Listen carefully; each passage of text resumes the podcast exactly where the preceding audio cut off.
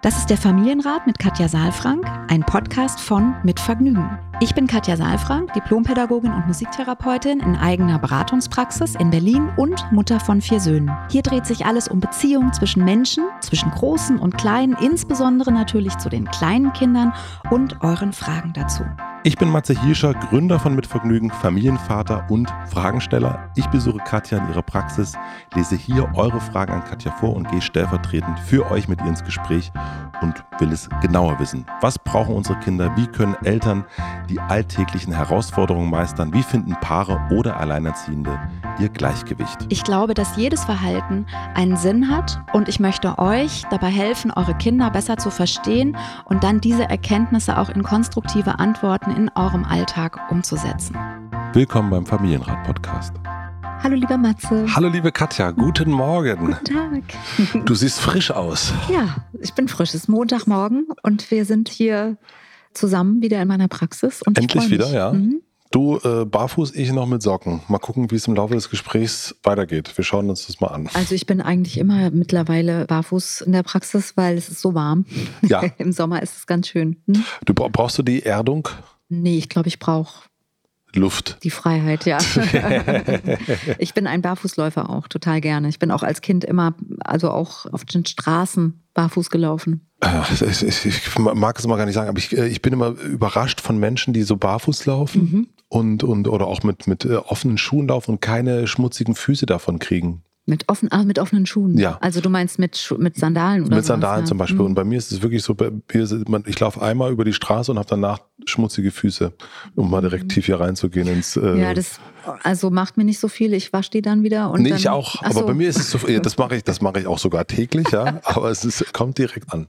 Mhm. Aber ich bin tatsächlich diese Woche verabredet mit zwei Kolleginnen, du kennst ja auch Lisa und Maxi, mhm. äh, zum Maniküre und zur Pediküre. Ach, siehst du, das wollte ich auch immer schon mal machen. Ja, ich habe es also, ja. also Maniküre schon mal gemacht, aber Pediküre auch noch nie und ich bin. Oh, das musst du mir mal erzählen, wie das ist. Ja, ja. Also ich hoffe, A, dass ich nicht mich kaputt lache. Ich wollte gerade sagen, das, das ist ja auch sehr, eine sehr, sehr sensible Stelle, ja. Sehr kitzlig. Und ich weiß auch gar nicht so, also vielleicht haben sie sich auch gedacht, Mensch, der hat so hässliche Füße, mit dem müssen wir mal zur Pediküre gehen. Vielleicht aber du hast ja immer Socken an. Das nee, nicht ja immer. Nicht also heute für dich, ja. Ich, also ich habe dich noch, ich habe deine Füße habe ich noch nie gesehen. Das, das machen wir, das machen wir ein andermal. Katja, ich habe dir eine Frage wieder mitgebracht. Und ich kriege nicht so eine richtige Überleitung von meinen Füßen zu dieser Frage. Doch, ich finde die ehrlich gesagt ganz spannend, weil es ähm, hat ja auch mit Haut zu tun unter Umständen. Es geht nämlich, vielleicht darf ich das schon mal sagen, um ja. Hochsensibilität. Und ich oh. kenne tatsächlich auch da scheiden sich die Geister. Ist barfuß auf der Straße geht das? Kann man barfuß laufen über, ja. über Steine so? Wie, wie sensibel ist man da? Und viele Menschen, die hochsensibel sind, haben zum Beispiel auch mit Kleidung Themen. Ja. Haben wir auch hier schon mal gehabt, ja. ja. Da freue ich mich ja richtig. Also da würde ich sagen, ich lese erstmal die Frage vor und ähm, vielleicht kommen wir dann. Überleitung. Perfekte Überleitung und am Ende kommen wir wieder zu meinen Füßen. Ich sag's dir. Bevor ich die Frage vorlese, ein Hinweis auf den Werbepartner der Folge. Das ist YouTube Kids. Dazu erzähle ich später noch ein bisschen mehr.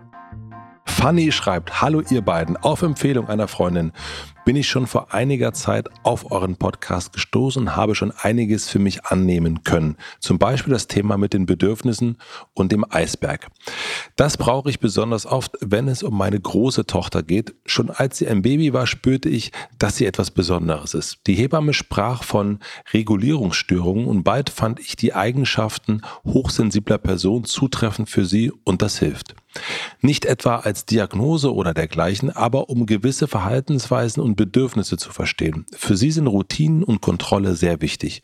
Sie ist jetzt vier Jahre und acht Monate und ich lerne jeden Tag dazu. So überreizt, wie sie sein kann und damit verbunden, emotional, so liebevoll, empathisch und freudvoll sie ist, sie erlebt alles intensiver als möglicherweise andere Kinder da sie auch stark ihr Autonomiestreben deutlich macht und mich die Kombination mit der Sensibilität manchmal echt an meine Grenzen bringt, bin ich an Rat eurerseits interessiert.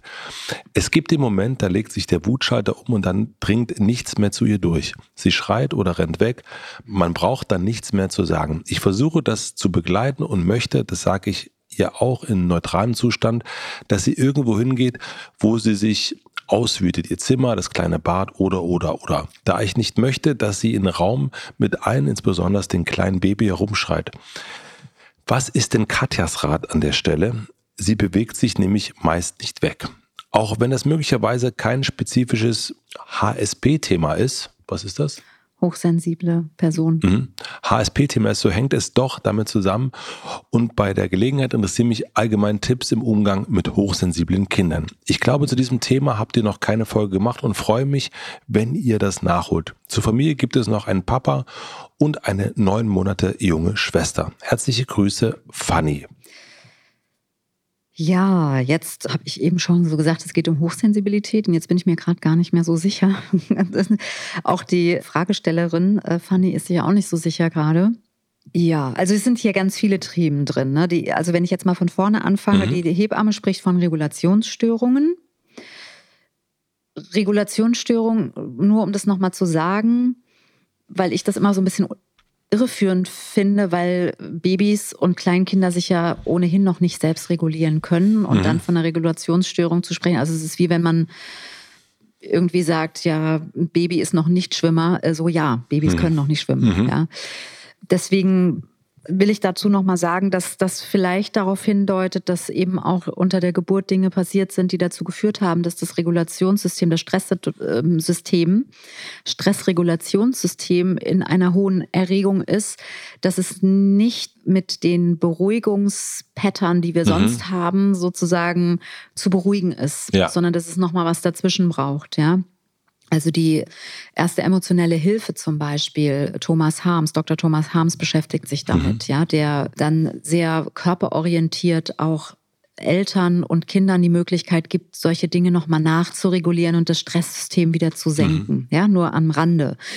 Und jetzt spricht aber dann Fanny davon, dass sie die Eigenschaften von hochsensiblen Personen dort entdeckt hat und für sich entdeckt hat, ja. Und das heißt, da könnte man eben auch noch mal hingucken, weil dazu auch unter Umständen gehört, dass diese Menschen eben Gefühle viel stärker erleben. Ja. Ja, das ist so ein Teil.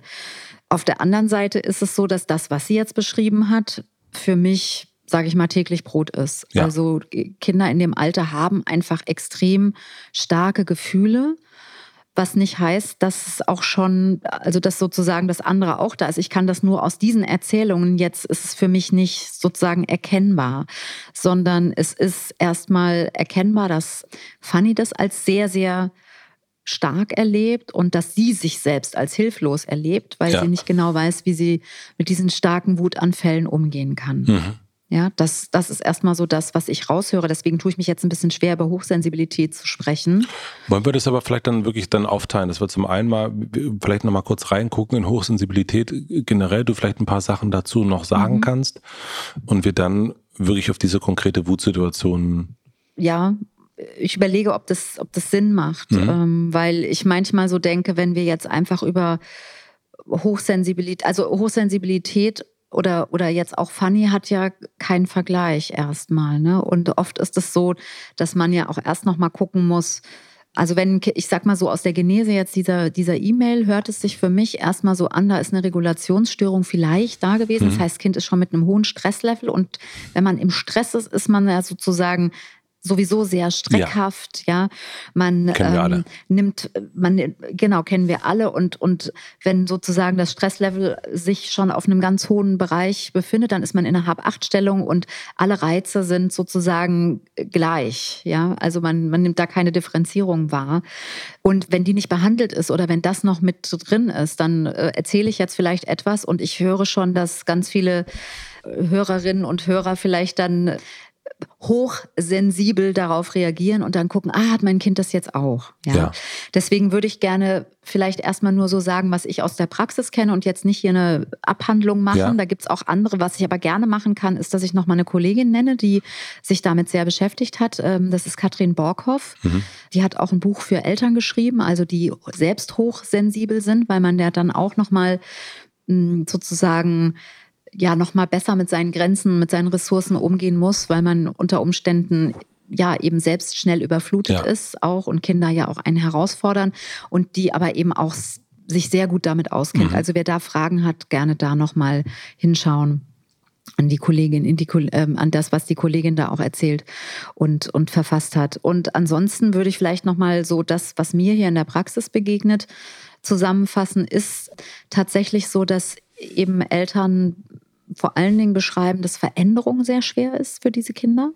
Also, dass sie ganz viel Zeit brauchen für Übergänge. Mhm. Also außergewöhnlich viel Zeit brauchen. Und, ähm, reden wir da von den täglichen Übergängen ja, oder reden wir von ja. den generellen Nee, wir reden von, mhm. von allen. Also mhm. von den generellen Übergängen, also von Übergängen, die im Außen gekennzeichnet sind, also in die Kita gehen, in die Schule mhm. kommen, also biografische Übergänge und aber auch eben von den kleinen Übergängen mhm. tatsächlich. Also, also von, von Aufstehen ja. ins Bett gehen und so weiter. Ja, mhm. genau. Also das kann eine große Herausforderung sein, ist aber auch eben so ein Grenzbereich, weil es gibt auch einfach Menschen, die sich schwer auf Veränderung ja. einstellen mhm. können. Und dahinter kann auch eine Angst stecken. Ja? ja. Und das, also es ist nicht so einfach, glaube ich, das zu rauszuschälen, was mhm. es ist, ja, weil eben auch die Entwicklungsphasen von Kindern und auch Eigenschaften und Persönlichkeiten von den Kindern ja auch und Temperamente schon mitkommen, ja. ja, und dann zu gucken, was ist eine Eigenart, was ist ein Temperament, was ist vielleicht auch eine Gewöhnung oder was ist aus einer Erfahrung heraus entstanden, das ist nicht so einfach.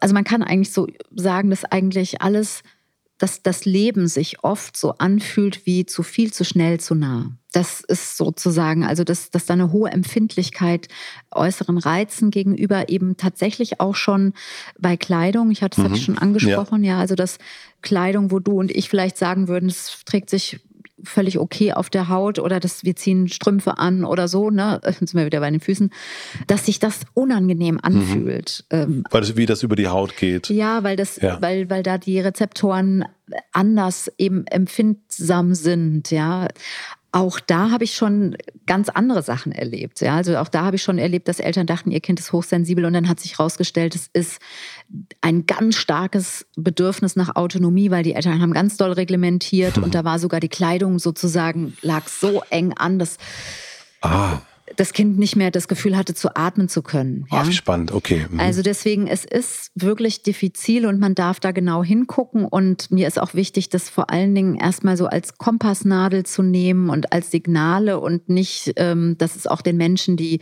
mit diesem Bereich leben, in dem hochsensiblen Bereich leben, auch immer ganz wichtig, dass es dann nicht darum geht, eine Diagnose zu haben, sondern mit den Themen, um die es dann geht, auch ja, sensibel umzugehen. Ja. Mhm. Ja, und, und die Kinder zu unterstützen, also eher Wissen zu vermitteln darüber, dass es eine andere Wahrnehmung ist, ein mhm. viel offeneres Wahrnehmungssystem ist. Ja. Aber es passt eigentlich mit dem Bild, mit diesem, was dieses Stresslevel betrifft. Also das kennt man ja auch, wenn man gestresst ist, dass man Veränderungen irgendwie nicht mhm. gut ab kann. Also dass man mhm. sich in dieses Bild so reinversetzt, wie ist man, wenn man gestresst ist äh, dann ist es ja auch manchmal, oh, man kann die Klamotte irgendwie, man hat, kriegt heiße mhm. Füße und so weiter. Und ich mhm. habe gerade das Gefühl, man kann sich so ein bisschen in das in den äh, hochsensiblen Menschen hineinversetzen, wenn man sich selbst als den Gestressten wahrnimmt und wie ist man dann, wie reagiert man auf mhm. laute Geräusche, auf äh, Schnelligkeit und so weiter und so fort. Ja, wobei wir alle auch nicht gleich reagieren bei Stress. Ne? Also andere können den auch wegschalten und funktionieren in Anführungsstrichen ja, ja. nur noch. Ne? Und andere nehmen mhm. den total auf und ja. können gar nicht mehr. Ja. Mhm. Und trotzdem, ich will noch mal ein anderes Bild machen. Ich habe oft so, wenn ich im Kontakt bin mit Eltern, die das beschreiben oder auch mit Menschen, die das beschreiben, so für mich das Bild gefunden, dass ich mich so durchlässig fühle. Ja. Also ich weiß nicht, ob du so das kennst, so Tage, wo man sich so angreifbar fühlt, Total. So, so durchlässig, so dünnhäutig. Dünnhäutig, genau. Ja. Mhm. Und das könnte so ein Zustand sein, wo man den, wo man sich noch mal eher reinversetzen kann. Also nicht geschlafen, sich, sich angreifbar, dünnhäutig zu fühlen, durchlässig. Woran erkennt man denn, dass das stimmt? Also so äh, mit der Hochsensibilität, weil letzten Endes ist das ja auch sensibel zu sein, mhm. äh, ist ja auch eine Art Kompliment. Und zu sagen, ach, mein Kind ist so sensibel, ist richtig hochsensibel, ist ja schon fast, könnte man jetzt ketzerisch sagen, hochbegabt. Und es ist nicht das erste Mal, dass ich das höre und im Prenzlauer Berg lebend, äh, früher auch Kindergarten Prenzlauer mhm. Berg, also es, da waren mehrere Kinder hochsensibel, laut Feststellung der eigenen Eltern. Mhm. Und wo ich mich schon mal gefragt habe, stimmt es denn? Sind die mhm. denn wirklich alle so hochsensibel? Oder ist das vielleicht liegt das, kann natürlich sein an unserer Zeit, mhm. äh, in der wir jetzt leben, oder eben aber auch äh, so, ein, so, ein, so ein kleines so ein kleiner, ist ja auch was Tolles. Kind hat vielleicht Regulierungsschwierigkeiten oder ist wütend und das ist aber in Anführungsstrichen normal und es ist gar nicht so hochsensibel. Weißt du, worauf ich hinaus will? Mm, ich sag mal, was ich verstanden hm. habe. Also, du willst darauf hinaus, dass es auch etwas sein könnte, wo Menschen sich eine Kategorie suchen, um das zu entschuldigen? Ja. Ah ja. Mhm. Entschuldigen und aber mhm. auch auszupreisen. Also so mhm. hochsensibel klingt ja auch erstmal gar nicht. Es gibt ähm, klingt nicht wie ADS meinst du? Genau. Jetzt? Also klingt nicht, ist auch keine Diagnose. Genau. Hochsensibel. Ja. ja. ja. High sensitive mhm. ist es eigentlich, ja. also sensitiv. Ja. Das ist ja, finde ich, auch nochmal was anderes ja. eigentlich als hochsensibel. Ne? Absolut. Ich würde mir tatsächlich wünschen, dass unsere Gesellschaft es schafft, die Möglichkeit zu haben, auf alle Menschen so zu reagieren, wie es für diese Menschen gut ist. Und wenn jemand sagt, das ist für mich zu laut, mhm. das ist für mich zu schnell, das ist für mich zu kratzig, dass wir die Möglichkeit haben, darauf einzugehen. Ohne ja? zu sagen, du bist unter Umständen ohne zu sagen. Und ich erlebe auch eben Eltern oder auch Menschen, die sich, ja, die sich so wahrnehmen und definieren, so, dass sie sich eben oft missverstanden fühlen.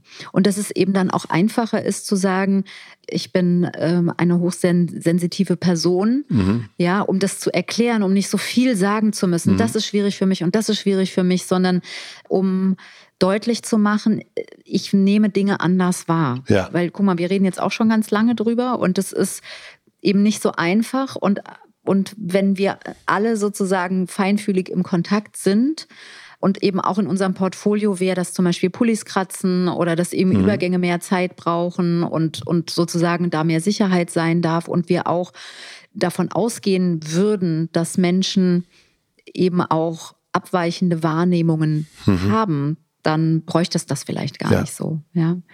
Ich erlebe eben auch Eltern, dass sie, dass sie erleichtert sind, nicht weil sie äh, das auspreisen wollen, mhm. sondern weil sie Verständnis haben wollen dafür, dass sie zum Beispiel früher gehen, dass ihr Kind äh, die Schuhe trägt oder keine Kniestrümpfe trägt oder zu spät kommt. Oder also ich glaube, es ist schon eine Herausforderung, mhm. eben auch mit Menschen umzugehen, die eben sich als so sens also die so sensitiv sind. Mhm. Ja, weil unsere Welt ist nicht sensitiv, also sensibel, sondern ja. unsere Welt ist einfach sehr brachial, sehr laut, sehr schnell, sehr fordernd, mhm. äh, sehr bunt, ja, sehr hat auch viele Gerüche und ich weiß noch, es gab mal eine Zeit, da habe ich, ach genau, in meiner Schwangerschaft war das. Also ich weiß gar nicht mehr in welcher oder vielleicht war es auch äh, immer wieder anders, aber in der Schwangerschaft habe ich auch, hat sich meine Wahrnehmung verändert in den Schwangerschaften. Mhm. Da habe ich zum Beispiel mehr gerochen.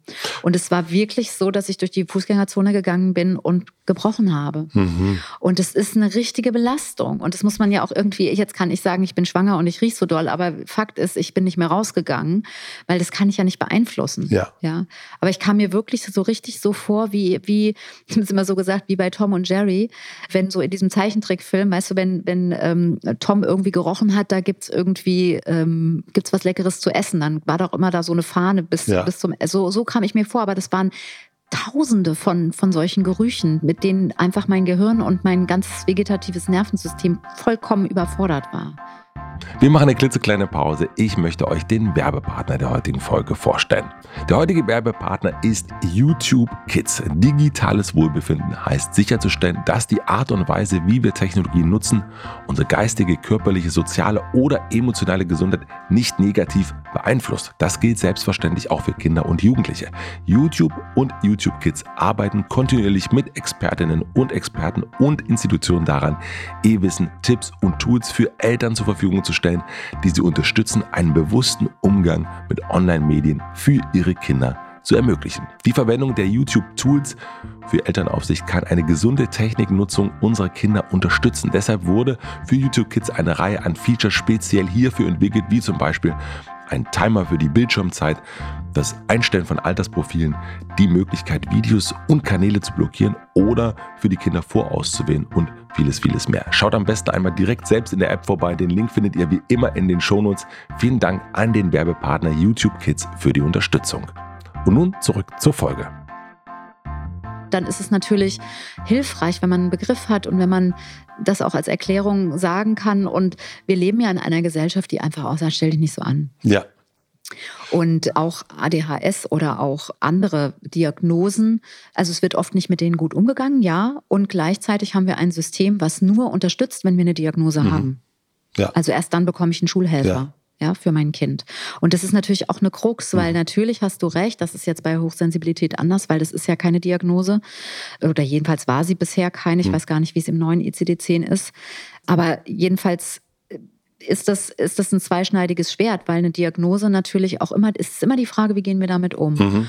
Und manche Eltern sagen es gar nicht und wissen es für sich und andere Eltern tragen es überall hin und, und manchmal ist es eben auch so oder nicht selten ist es so, dass Kinder dann auch diese Diagnose in ihre Identität mit reinnehmen mhm. und dann eben sagen, ja, ich bin ein ADHS-Kind ja. für sich sagen. Ja.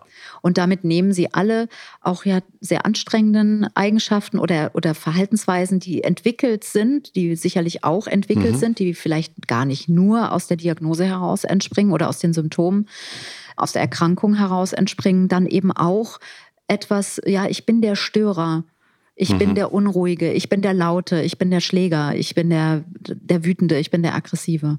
Und das, finde ich, birgt eben so ein bisschen die Gefahr, wenn wir, wenn wir mit Diagnosen nicht gut umgehen. Mhm. Ja.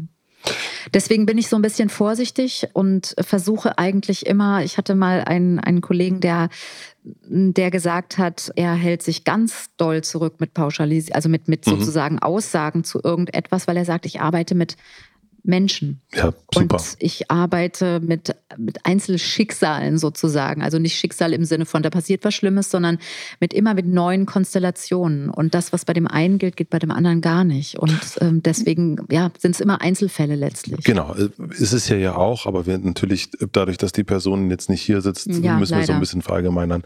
Dann lass uns doch mal zu dem, also ich würde mal das hochsensible Thema jetzt mal so als, mhm. äh, packen wir mal so in die Ecke und gehen wir doch mal das andere Thema an, wo du sagtest, naja, mhm. ich weiß gar nicht, ob das so ein Thema für Hochsensibilität ist oder ob das nicht einfach entwicklungsgerecht ist. Mhm. Und dennoch bleibt es natürlich eine Herausforderung. Genau, es bleibt eine Herausforderung. Und also das, was ich jetzt hier gehört habe, was Fanny schreibt, ist, dass für ihre Tochter die ja jetzt, äh, wie alt ist sie? Vier Jahre, habe ich vier das Jahre. richtig gehört? Ja, vier Jahre. Dass für sie Routinen und Kontrolle sehr wichtig ist. Ja? Für die Tochter. Für die Tochter, mhm. genau. Und ähm, was auch total gut klingt, ist, dass Fanny sagt, ich lerne jeden Tag dazu. Weil mhm. das ist sowieso, finde ich, eine tolle Einstellung, dass wir sagen, wir lernen unsere Kinder kennen, wir lernen die Eigenheiten kennen, egal erstmal, welchen Ursprung sie haben, mögen, ja, so, ob es aus der Persönlichkeit kommt oder vielleicht auch aus etwas, was, was vielleicht auch dann nochmal außergewöhnlich ist. Aber es ist erstmal, dürfen wir lernen voneinander, wie mhm. wir sind, mhm. ja. Und dann schreibt sie, dass sie auch sehr emotional ist, dass sie sehr liebevoll ist, empathisch, freudvoll und dass sie die Wahrnehmung hat, dass sie alles intensiver erlebt als andere Kinder, möglicherweise. Mhm. Ja. Ich glaube, bei eigenen Kindern kann man immer noch mal besser abgleichen. Ja. Ich meine nicht vergleichen, sondern abgleichen, weil wir leicht die Tendenz haben, auch bei anderen Kindern zu gucken. Ich habe hier regelmäßig Eltern auf dem Stuhl sitzen, wo du jetzt gerade sitzt, die sagen, bei anderen läuft es immer super. Ja. Ja, und es ist einfach nicht so. Das stimmt. Ja. das ist so das, das eine. Und auch Routinen und auch bestimmte Kontrollmechanismen zu haben, wenn man ein Kind ist, ist ja erstmal ein Hinweis darauf, dass wir stark das Bedürfnis nach Sicherheit haben. Ja. Ja, das ist erstmal so, Fanny schreibt ja auch, sie kennt den Eisberg und so mhm. weiter, dass nochmal so der Hinweis geht, vermutlich ganz viel um Sicherheit. Ich höre, dass es ein Baby gibt. Mhm, neun Monate alt, ja. Ja, Genau. Du als alter Hase weißt, da könnte es unter Umständen auch eine zusätzliche Verunsicherung geben. Mhm. Ja, weil da ist ein Menschlein dazugekommen in die Konstellation. Jetzt, ob das jetzt hochsensibel ist oder nicht, das ist eine Verunsicherung insgesamt. Das heißt, es kann auch nochmal dazu führen, ja, dass nochmal mehr Routine wichtig ist, dass nochmal mehr Zuwendung wichtig ist und dass es auch da jetzt gar nicht um Hochsensibilität geht, sondern dass es eben auch einfach mit dazugehören kann. Ja. Also Routine eben auch für die Sicherheit. Routine für die Sicherheit, ja. ja. Routine heißt Überblick, Routine heißt, ich weiß, was als nächstes passiert, ist auch eine Kontrolle ja, der, der Umwelt und des eigenen Lebens. Und dann kommt natürlich noch, deswegen ist es sehr komplex sozusagen oder ist sehr, sehr mehrdimensional, mhm. kommt natürlich noch das, die Autonomiephase dazu. Mhm. Vier Jahre Autonomie bestreben, ja, plus jetzt die Kombination mit dieser sagen wir mal, Sensibilität, wie sie es auch ausdrückt, mhm. ja, ob jetzt hoch oder nicht. Auf jeden Fall gibt es da Sensibilitäten, die deutlich werden, sagt, die Mama bringt mich an meine Grenzen. Ja, mhm. und da, da wäre es jetzt natürlich super, wenn die Mama hier wäre, weil da würde ich jetzt schon gerne auch nochmal hören, was sind das für, also was sind das für Situationen, wo sie denkt, sie kann nicht weiter. Sie hat jetzt einen Wutanfall beschrieben. Mhm. Und mich würde eher auch die Routinen interessieren. Mhm. Also wo, das ist ja auch eine Umstellung für uns Eltern, wenn wir dann ein zweites Baby, also ein zweites Kind haben und also das weiß ich noch, dass das vom ersten Kind zum, zum zweiten Kind war nochmal eine wahnsinnige Umstellung, ja. weil du musst dich ums Große kümmern und du musst, oder ums Ältere und du musst auch, auch bist nicht mehr so entspannt mit dem Baby wie früher, ja. Und neun Monate, das heißt, fängt jetzt an zu krabbeln, und sich zu drehen und ist nicht mehr nur auf dem mhm. Arm und zufrieden, sondern da ist jetzt auch sozusagen mehr Zuwendung gefordert, ja. Ja. Das aber nur als Impuls nochmal nebenbei. Genau, also ich kann ja jetzt nur, du willst ja noch was zu der Wut hören, ne? Ja. Also ich kann jetzt nur etwas sagen zu dem, was jetzt hier beschrieben ist. Also es legt sich der Wutschalter um und nichts dringt mehr durch. Sie schreit, sie schreit oder rennt weg. Mhm. Und sie versucht es zu begleiten und sie möchte, dass sie irgendwo hingeht und sich dort auswütet. Und sie möchte nicht, dass sie in den Räumen herumschreit, in dem Raum, insbesondere mit dem kleinen Baby. Also so eine Wut soll sanktioniert werden? Nee, nee. Ein, nee, eine Wut soll ausgelagert werden. Ausgelagert werden. Also so, so hört sich für mich ja. an. Ja. ja, so hört sich so an. Also was ich höre, was sie macht, ist, dass sie mit ihr versucht zu sprechen und das Gefühl hat, es kommt nicht an. Mhm. Genau, ich weiß jetzt nicht genau, was sie meint, wenn sie sagt, ich sage das auch im neutralen Zustand. Da weiß ich jetzt nicht, ob sie ihren Zustand meint, also den mhm. Zustand der Mutter, dass sie neutral ist, sozusagen in einem ruhigen Ton, sachlich oder in, in der Situation danach. In einem Können ja beides sein, ja. Ja, weiß ich jetzt nicht genau. Und dann würde mich natürlich interessieren, wie sie es begleitet. Mhm. Also wie sie es konkret begleitet. Ja. Weil in der Situation, in der mein Kind an der Felswand hängt und in großer Not ist, zu sagen, du kannst du vielleicht ein bisschen leiser schreien oder woanders hingehen, ist schwierig. Also es ist einfach die Frage, ob das realistisch ist, dass sie sich auswütet irgendwo, weil wenn das Bedürfnis da ist nach Verbindung in dieser Situation mhm. und die das Baby Person. da ist, ja, und die andere Person sagt, du sollst aber nicht in dem Raum schreien, wo das Baby ist oder geh bitte in den anderen Raum, dann ist erstmal die Botschaft, ich Verbindung ist weg. Ja, die Verbindung ist ja. weg und ich äh, darf hier nicht so sein, wie ich bin. Genau. Und das ist natürlich eine Herausforderung, weil ich verstehe das natürlich auch mit dem Baby. Das Baby weint dann auch oder es wird, wird wach, mhm. wenn es schläft, ja. Und trotzdem wäre für mich, das müsste man jetzt ein bisschen das Vergrößerungsglas drauflegen. Was macht sie da wirklich? Und was gut wäre, wäre gar nicht sie anzusprechen. Also nicht mit dem Ziel, eine Aufforderung zu haben, sondern wirklich erstmal zu verbalisieren und zu paraphrasieren, nennt man das. Also zusammenzufassen, du ärgerst dich gerade, weil. Und das aber auch nicht im Sinne von, ich spreche dich jetzt zu. Mhm. Also das erlebe ich oft ne, bei der Regulation. Wir sprechen ja jetzt über Co-Regulation dass ähm, Eltern, insbesondere Mütter, da nehme ich mich auch gar nicht aus, dann oft zu viel reden. Du ärgerst dich gerade, weil, hm, hm, hm, und ähm, das kann ich gut verstehen und so weiter. Und das sind dann alles so Sätze, die wir dann hier auch ausgetauscht haben. Und trotzdem ist es nicht authentisch. Mhm. Ja? Also es ist keine Begleitung. Das ist so ein bisschen wie wenn, wenn man in der Trauer, also ein Trauerbegleiter mhm. sagen würde, so ja, ich weiß, deine Mutter ist gestorben und ja, ich weiß, du bist traurig und so, aber es ist halt nicht mitfühlen. Also es ist nicht, nicht. Wie, wie wäre das also wenn bei der Traubegleitung, wie wäre das Mitfühlen der? Ja, das, also gut, das sind wir Erwachsene mhm. auf der Erwachsenenebene. Ja. Ne? Aber was ich meine, ist, dass es, dass sozusagen wir die Prozesse kennen. Also ja. dass ein, ein jemand, der Trauer begleitet, hat in der Regel seine eigene Trauer bearbeitet und der weiß, was für Prozesse da stattfinden ja. und der kann von sich selbst mhm. weggehen und ganz bei dem anderen sein und haltend sein. Ja, und also das eher mit auszuhalten oder eben auch zu gucken, wann sage ich was und wann gebe ich Ruhe. Aha. Ja, also aushalten heißt ja nicht, ich sitze jetzt daneben und denke, okay, das wird jetzt sich gleich ausgewütet mhm. haben. Ja, so. Ja. Das wäre wieder der Trauerbegleiter da sitzen würde und warten würde, bis die Tränen weg sind, ja, so und dann weitermachen würde, sondern in Kontakt zu bleiben einerseits und gleichzeitig nicht zu nahe zu mhm. treten. Mhm ja, und eine Situation herzustellen, wo in einer Notsituation, emotionalen Notsituation des Kindes irgendwie sowas wie ein Felsvorsprung für zumindest mal ein C da ist. Mhm. Ja, und dann vielleicht das nächste zu sichern, dann vielleicht den ganzen Fuß zu sichern. Und dann, wenn dann der Fuß da ist, kann vielleicht der nächste Fuß gesichert werden. Und vielleicht gibt es dann die Möglichkeit, dass man runterrufen kann und sagen kann, kannst du mal kurz atmen oder Mensch, mhm. ich habe, ich sehe, dass du gerade in Not bist. Ja, aber also es, es scheint ja eine sehr große Feuerwehrsituation zu sein. Okay, also erstmal sozusagen sanft den Brand sichern. Sichern, den Brand so ein bisschen löschen und dann erst quasi in eine Kommunikation mhm. gehen. Also gar nicht, also so erstmal gucken. Ja, die Art der Kommunikation auch nochmal so gucken, mhm. ist die konstruktiv? Ja. Weil sie sagt ja, sie kann sie eigentlich nicht erreichen. Ja. Und was ich aber höre, ist, dass sie sie nicht dazu bewegen kann, aus dem Zimmer zu gehen oder ja. Äh, aufzuhören mhm. oder sich irgendwo anders auszuwüten. Ja. Das heißt aber nicht, dass sie nicht hört.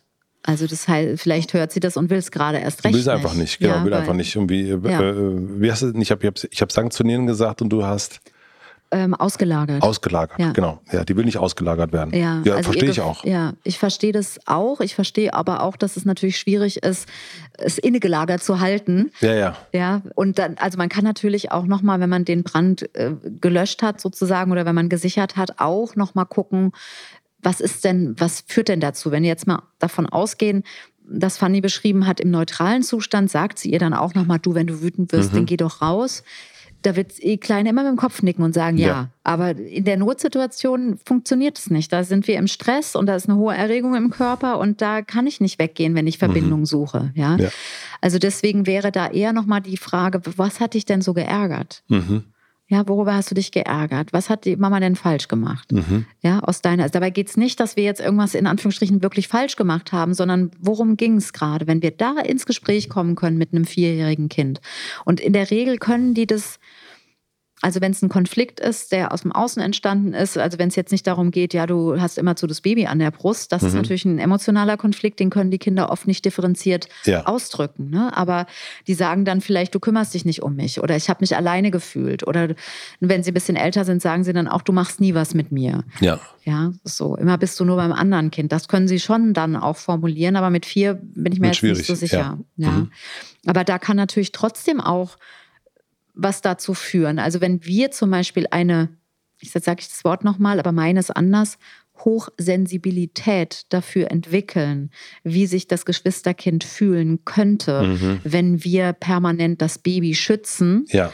und es stillen oder tragen und äh, uns bewohnen lassen von dem Baby. Mhm.